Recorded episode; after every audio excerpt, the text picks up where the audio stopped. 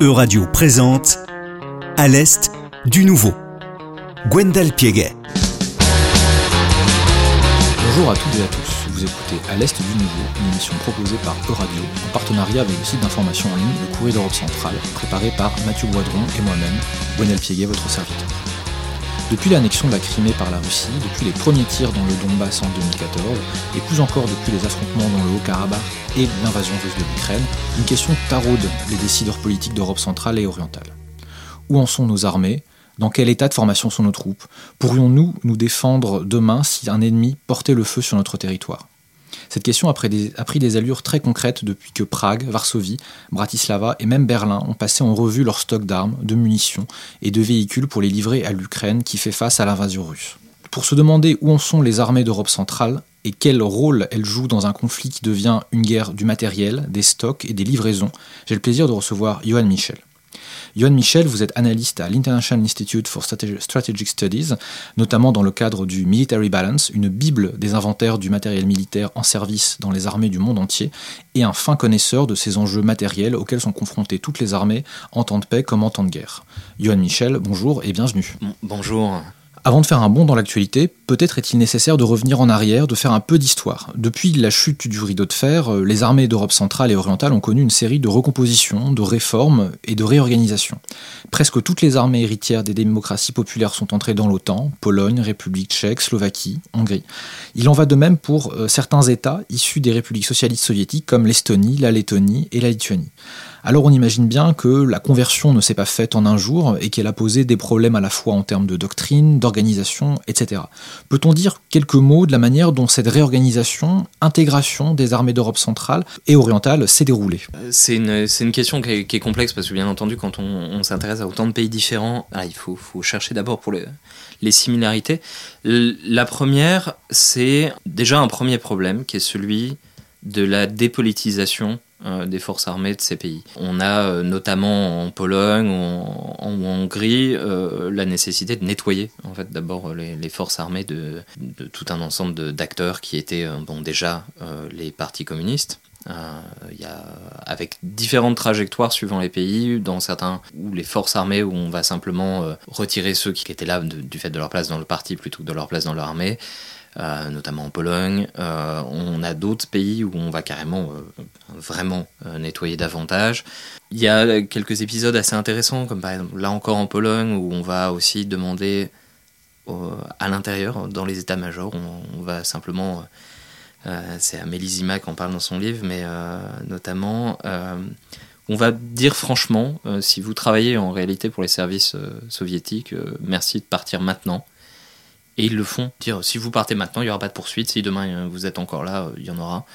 Avec donc un nettoyage euh, un peu pénible où, on doit regarder son voisin et voilà, s'interroger en fait sur la trajectoire qu'on vient de, prendre depuis, qu'on a suivi depuis 40 ans. Et donc ça c'est la première étape. La deuxième, ça va être la réorganisation pour adapter l'outil dans un contexte où dans certains pays, on ne sait plus bien à quoi vont servir ces forces armées qui étaient faites dans un seul but, partir vers l'ouest hein, pour euh, défendre le pacte de Varsovie ou intervenir contre les forces de l'OTAN. Et là, soudainement, non seulement euh, cette mission-là disparaît, et pour certaines, la mission devient d'intégrer l'OTAN. Donc euh, voilà, il y a un changement de, de, braquet qui est, quand même considérable. Dans un pays comme par exemple la Pologne, la question géopolitique se simplifie en même temps. Donc la réforme devait être va être en partie plus simple. C'est-à-dire qu'on n'a plus le problème de l'Allemagne à l'ouest. Euh, ce problème-là se règle. La menace à l'est n'est plus la même également. Elle va s'éloigner. Il y a des pays tampons. Il y a tout ce rapport compliqué que, que vous connaissez, les auditeurs connaissent bien. Euh, de, de, la place de la Pologne et de sa place dans la démocratisation euh, et la création des, des États-nations en fait sur sa frontière est. Là-dessus, donc, les forces armées vont jouer un rôle euh, aussi, le, rôle d'accompagnement.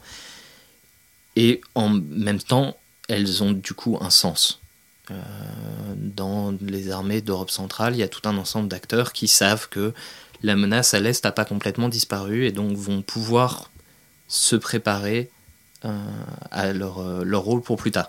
Dans le même temps, on est dans l'époque où il y a la participation aux missions de maintien de la paix. Et donc là-dessus, il y a la préparation à l'intégration dans l'OTAN qui est vécue comme un, un préalable à l'intégration dans l'Europe. Et donc l'adaptation des structures de ces forces armées à l'OTAN est vécue comme l'adaptation du pays tout entier à l'intégration européenne, qu'elle soit dans l'OTAN ou dans l'Union européenne. Donc là-dessus, on va d'abord avoir des coupes en fait budgétaires, déjà parce que voilà, on n'a plus besoin de forces armées pour la guerre de demain, euh, parce qu'avant c'était la guerre de demain, maintenant ça devient l'opération extérieure d'après-demain, donc c'est plus tout à fait les mêmes. Donc déjà dans la plupart des pays, il y a une coupe au moins par deux des effectifs. On va moderniser les forces armées en les professionnalisant. Euh, dans la quasi-totalité de ces pays, on va passer d'une armée de conscription à une armée professionnelle.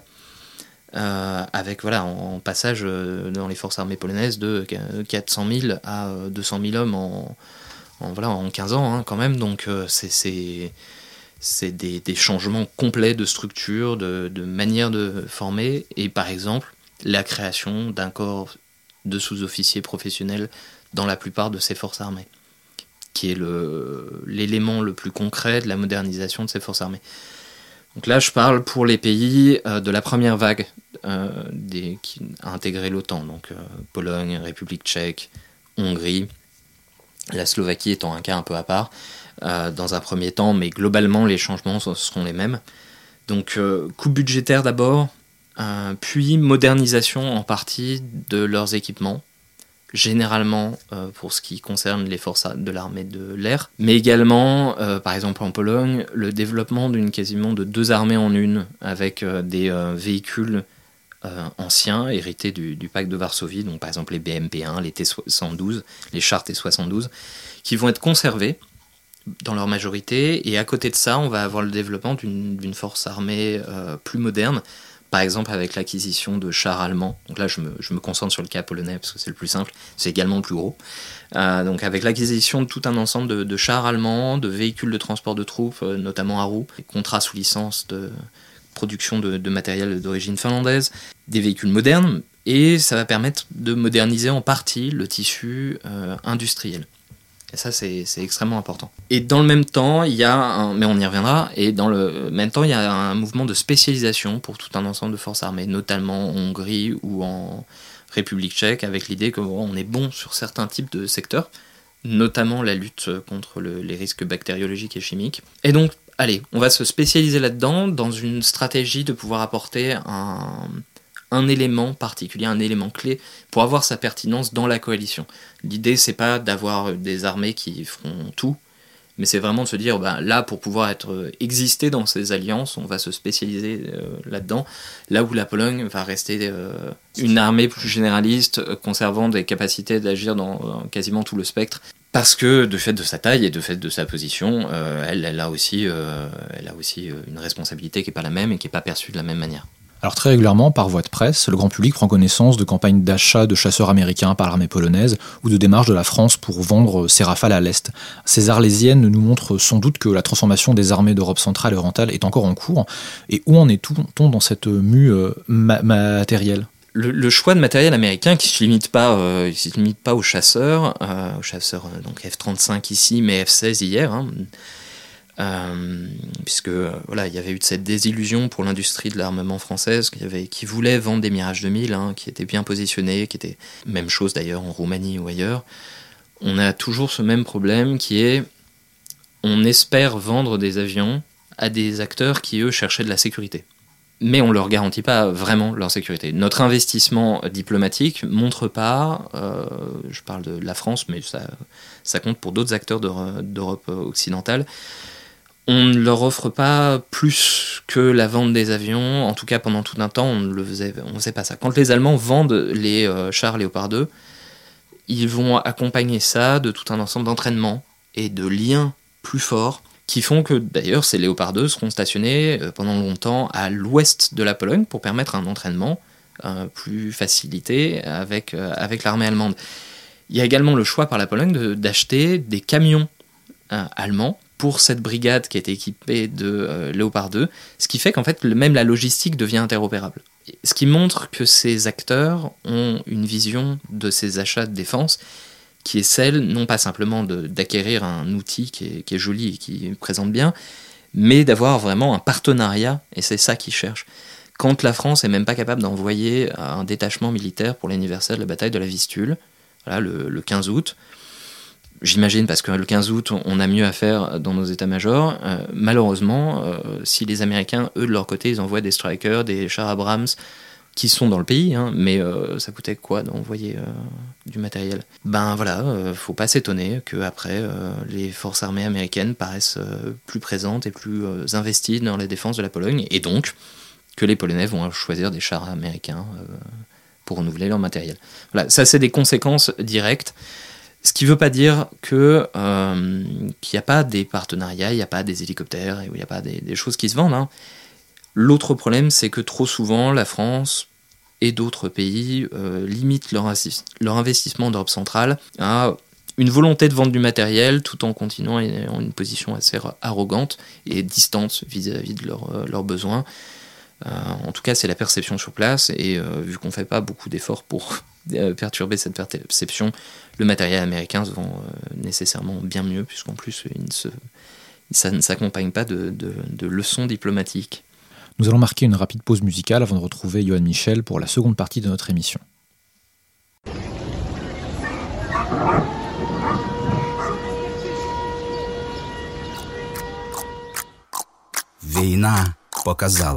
Хто нам брат.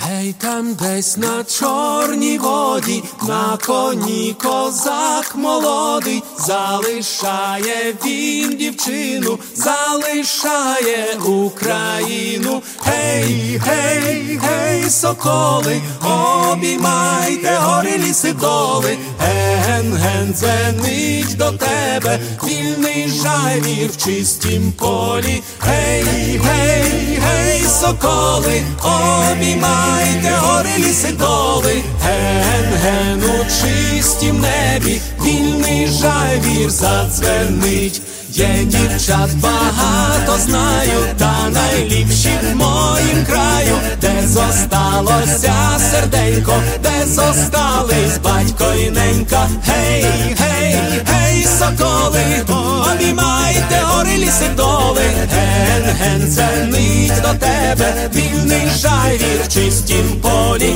Гей, гей, гей, соколи, обіймайте żywit, inny żajwir Żal, żal za dziewczyną, za zieloną Ukrainą. Żal, żal, serce płacze, już się więcej nie zobaczę. Hej, hej, hej, sokoły, umijajcie góry, lasy, doły. Dzwoń, dzwoń, dzwoń, dzwoneczku, mój stepowy skowroneczku. Гей, гей, гей, соколи, la курила ситови, дзвонь, дзвонь, дзвонь, дзвонечку, будь степовий, дзвонь, дзвонь, дзвонь. Вина, вина, вина дайте, як загину поховайте, та на рідній Україні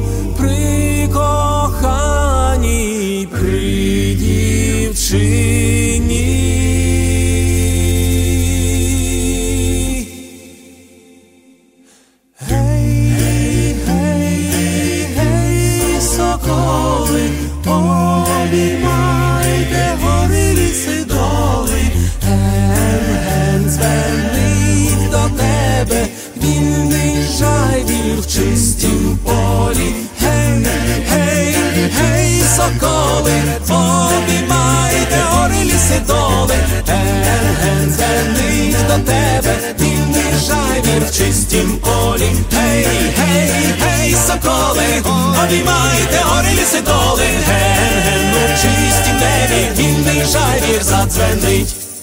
Vous écoutez À l'Est du Nouveau sur Radio et je suis en compagnie de Johan Michel pour un tour d'horizon des armées en Europe centrale et orientale. Alors depuis le début de l'invasion russe de l'Ukraine, on entend aussi parler régulièrement du soutien matériel que pourraient apporter les armées slovaques, polonaises ou tchèques À plus d'une occasion, on a pensé que la Pologne aurait, par exemple, pu livrer ses vieux MiG à l'armée ukrainienne. Paradoxalement, ne sommes-nous pas en train de nous réjouir que tout le matériel soviétique n'ait pas été mis au clou? Alors c'est pas paradoxal. Euh, la Pologne a conservé ses véhicules de combat d'infanterie et ses chars parce qu'elle se préparait à un combat de haute intensité. Euh, en tout cas, elle voulait conserver une capacité de, de monter en puissance en conservant des stocks. Et ces stocks aujourd'hui peuvent être livrés à un de ses partenaires. L'un des problèmes des forces armées euh, d'Europe occidentale, c'est que pour des questions d'économie, on s'est débarrassé de tous ces stocks qui nous permettaient de faire une remontée en puissance. Les stocks qui devaient, en théorie, euh, qui auraient pu être disponibles pour nos réserves, puisqu'on n'avait pas de réserve, on n'a rien à livrer.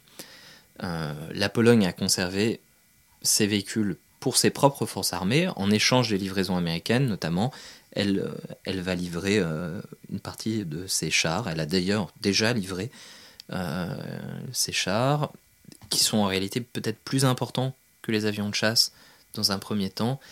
Le besoin de l'armée ukrainienne ne se limite pas à des avions de combat, même si c'est extrêmement important. Les avions de combat, eux, avaient été en réalité modernisés. Euh, c'est pas parce que c'est des vieux MiG qu'ils n'ont pas des communications euh, pour pouvoir fonctionner avec des avions de chasse de l'OTAN. Et donc le problème, c'est que si on voulait livrer, il faudrait euh, démonter une partie des radios, remonter des anciennes. En fait, c'est hyper compliqué à faire. Livrer des chars quasiment clé en main, alors que les Ukrainiens utilisent quasiment les mêmes, c'est beaucoup plus simple, même s'ils sont bien moins modernes que les, chars qu'a l'Ukraine. C'est déjà quelque chose qui leur permettra de, de, lutter. Et on parle quand même d'une livraison d'environ 200 chars par, par la Pologne seule. On a aussi des chars tchèques. On, parle de chars slovènes, on parle de véhicules de combat, d'infanterie de, différents pays de la région. Il y a en plus les Slovaques qui avaient des défenses euh, aériennes effectivement anciennes, euh, en état quand même discutable, en partie modernisées, mais c'était incomplet. Oui, en fait, d'une certaine manière, c'est bien pratique de pouvoir livrer à un, utilisateur d'équipements euh, soviétiques des, des, vieux équipements soviétiques. Le problème, c'est qu'il il aurait sans doute été mieux de préparer à, l'avance ces livraisons et d'avoir des matériels modernes à livrer. Les pays d'Europe occidentale qui sont censés avoir des matériels modernes les ont pas en quantité suffisante et c'est surtout ça en fait qui fait la différence. Euh, on aurait pu leur livrer du matériel moderne si on l'avait. On n'a déjà pas assez pour nos forces armées, donc on n'a rien à leur livrer ou pas grand chose ou en dose euh, homéopathique comme euh, nos canons César ou livraison de matériel euh, allemand ou, euh, hollandais. Les... Voilà. À part les Américains qui livrent en grosso modo l'équivalent d'une centaine de, pièces d'artillerie euh, non enfin, tractées et pas en self-propelled, autoportées, pardon. Voilà, les Américains peuvent se permettre de livrer, nous, ben non, parce qu'on n'en a pas assez. L'armée française avait 76 canons César, donc elle ne peut pas en livrer une quantité infinie.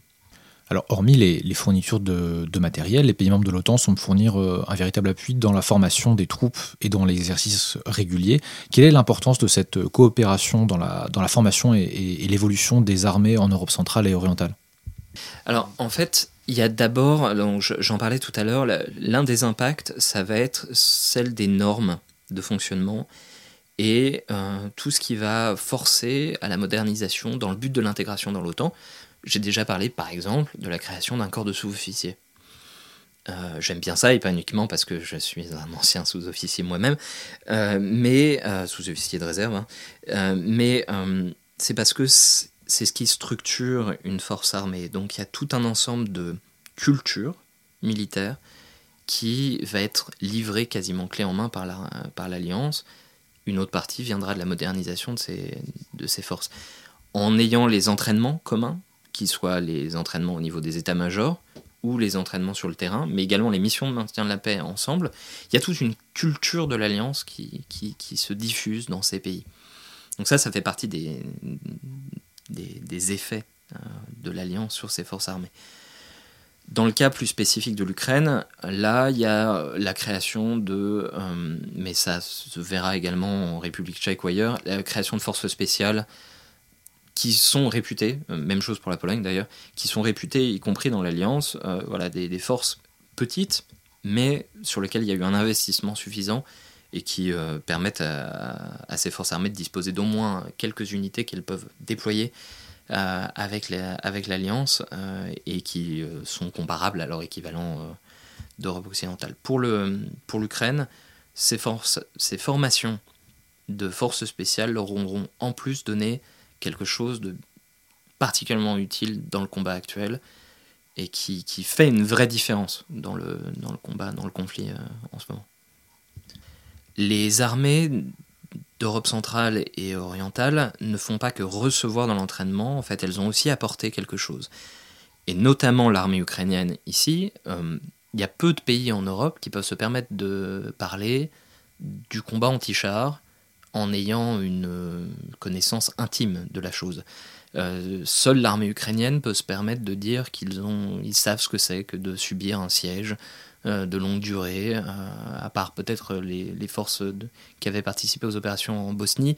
En Europe, il n'y a pas grand monde qui peut se permettre de dire ça, et le combat anti-char dans les plaines, euh, il n'y a pas grand monde non plus. Ce qui veut dire que quand les Ukrainiens reçoivent l'entraînement des forces américaines, canadiennes et autres, elles le font, mais elles le font aussi en sachant qu'elles maîtrisent des choses que nous, on ne maîtrise pas. Donc il va falloir aussi qu'on apprenne d'eux. Pour aller maintenant au-delà de l'image d'armées occidentales formant et pourvoyant des armées orientales en matériel et en doctrine, il est sans doute intéressant de noter que euh, dans des pays comme l'Ukraine ou les pays baltes, ben, ce sont aussi des lieux d'excellence technique en matière d'industrie de défense. Par exemple, c'est devenu un peu iconique, mais les drones Bayraktar bénéficient actuellement d'une propulsion de conception ukrainienne. Euh, quelle est la place des, pays d'Europe centrale et orientale sur la carte de euh, l'industrie et de l'ingénierie de la défense? Maintenant, l'industrie, donc que ça soit l'industrie ukrainienne, l'industrie polonaise ou euh, tchécoslovaque, parce que c'est des industries qui sont restées très liées, elles ont tout un ensemble de spécialisations, notamment dans la remise à niveau euh, euh, de tous les équipements d'ex-URSS, tous les équipements soviétiques, que ça soit l'entretien des moteurs, que ça soit le changement des moteurs par rapport à les moteurs, la, la mise en place de protection réactive sur ces chars, le changement des capteurs par exemple, les Polonais, ils, sont très bons là-dessus. Changer euh, les caméras, euh, les, équipements infrarouges, par exemple. Ce qui permet, vous avez un vieux char euh, soviétique, un T-72, et vous allez intégrer tout un ensemble de petits éléments qui vont lui permettre d'avoir, par exemple, un canon stabilisé ou de tirer de nuit, ce qui n'était pas possible avant.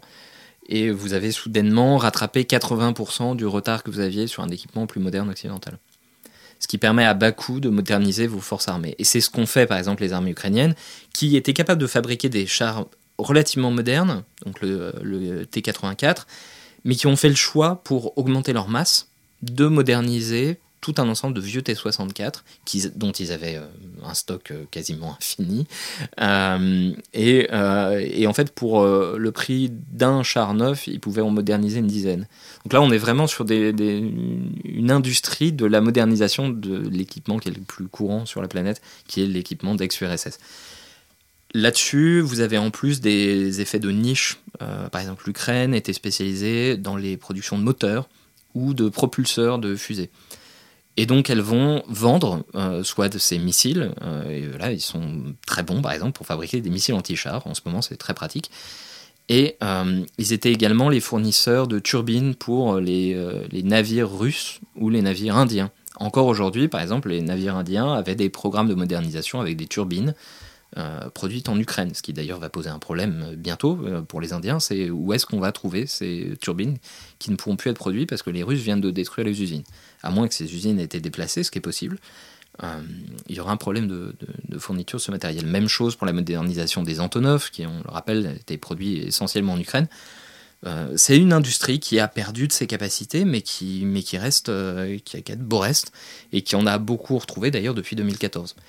On pourrait aussi parler euh, longuement de l'industrie de défense, notamment polonaise ou euh, tchécoslovaque. Je dis tchécoslovaque parce qu'en fait, ils ont après s'être séparés, ils se sont retrouvés euh, parce que au moment où ils se sont retrouvés face à la concurrence des géants occidentaux, il a fallu en fait recréer des complexes. donc il y avait en Ukraine Prom, euh, les auditeurs vont rigoler, qui euh, voilà tout un consortium pour regrouper différentes petites industries et euh, partir de, petites usines, de petites chaînes de montage qui isolées en fait se seraient fait dévorer. bah voilà, il y a un système qui se crée au niveau de l'État pour non pas nationaliser l'industrie, mais en tout cas lui redonner une forme de cohérence. On va avoir ça entre les Tchèques et les Slovaques pour refaire non seulement en, chacun de leur côté une industrie de défense. Vous allez sur un salon de l'armement, vous avez le pavillon tchèque, il est toujours à côté du pavillon slovaque. Et euh, généralement, il est conçu de manière à ce que vous puissiez passer de l'un à l'autre euh, sans même vous rendre compte que vous êtes passé de l'un à l'autre.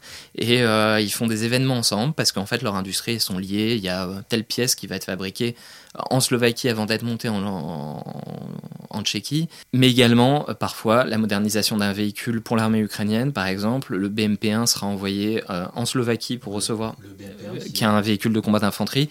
Euh, sera envoyé en Slovaquie pour recevoir une partie de ses équipements avant en fait d'être fini de monter en Pologne où il va recevoir d'autres équipements et il sera envoyé en Ukraine pour finir sa modernisation. Parce que à chaque fois en fait ils sont spécialisés, vous avez des petites industries qui sont spécialisées sur telle ou telle partie du véhicule et à la fin vous aurez un véhicule neuf. Euh, ce qui montre qu'en fait à l'intérieur de cet ancien pacte de Varsovie il y avait tout un ensemble de spécialisations qui sont restées des choses qu'ils ont développées depuis parce qu'ils avaient des équipements communs et que donc euh, voilà il y avait euh, il y avait un marché commun qui existait.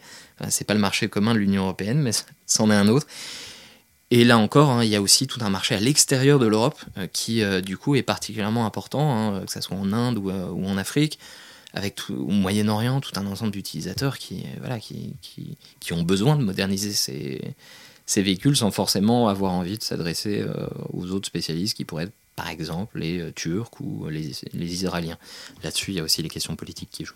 Notre émission touche hélas déjà à sa fin. Merci beaucoup Johan Michel pour toutes ces explications. Quant à moi, je vous donne rendez-vous le mois prochain pour une nouvelle émission, naturellement tournée vers l'Est. Euradio vous a présenté À l'Est du Nouveau. Une émission de Gwendal Pieguet réalisée en partenariat avec le Courrier d'Europe centrale. À l'Est du Nouveau à retrouver sur vos réseaux sociaux et sur euradio.fr.